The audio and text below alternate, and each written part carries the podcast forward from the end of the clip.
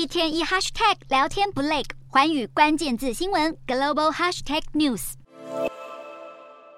中国足坛的假球案是层出不穷，而这一次是怎么爆发的呢？其实是一起桃色绯闻。在春节过后呢，山东泰山足球俱乐部的运动员吴欣涵和某名女子的微信对话截图曝光了。他在对话中表示，现在的中超全是假球，还说一场球呢至少能够赚三十至四十万人民币，挣钱老快了。这截图对话一曝光啊，桃色丑闻瞬间变了调。据悉呢，该名女子掌握到了部分运动员踢假球还有赌球的证据，并统一交给了相关部门检举。而官方啊，对国家体育总局呢也展开了机动巡视。二十九日呢，官方就公布，曾任中国足协副主席的于洪臣以及中超联赛公司前总经理的董祯都被受查。而中国足协掀起了反腐风暴，是早在去年十一月前，中国男足主帅李铁涉嫌打假球案的时候，就有多名的官员被调查了。在这短短四个月呢，就已经有八名足协高层落马了。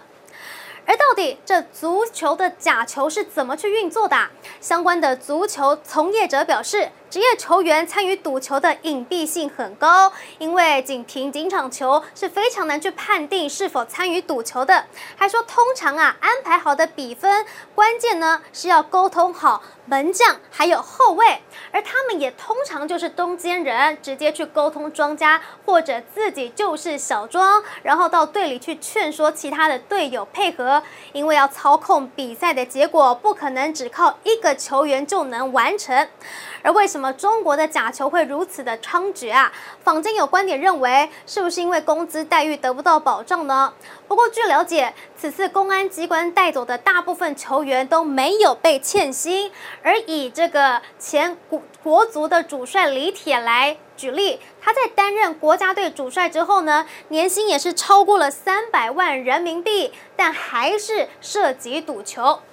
甚至在十年前呐、中国足坛就已经经历过了一次反赌扫黑的风暴。而这涉案的比赛呢，是在二零零三赛季甲 A 联赛，时任泰达总经理的张一峰通过了中间人，以八百万的汇金买通了其中的四名球员去放水。最终啊，这四人被处罚五十万元，并且没收八百万的非法所得，终身禁赛。没有想到，十年后甲球风暴又再度降临中国，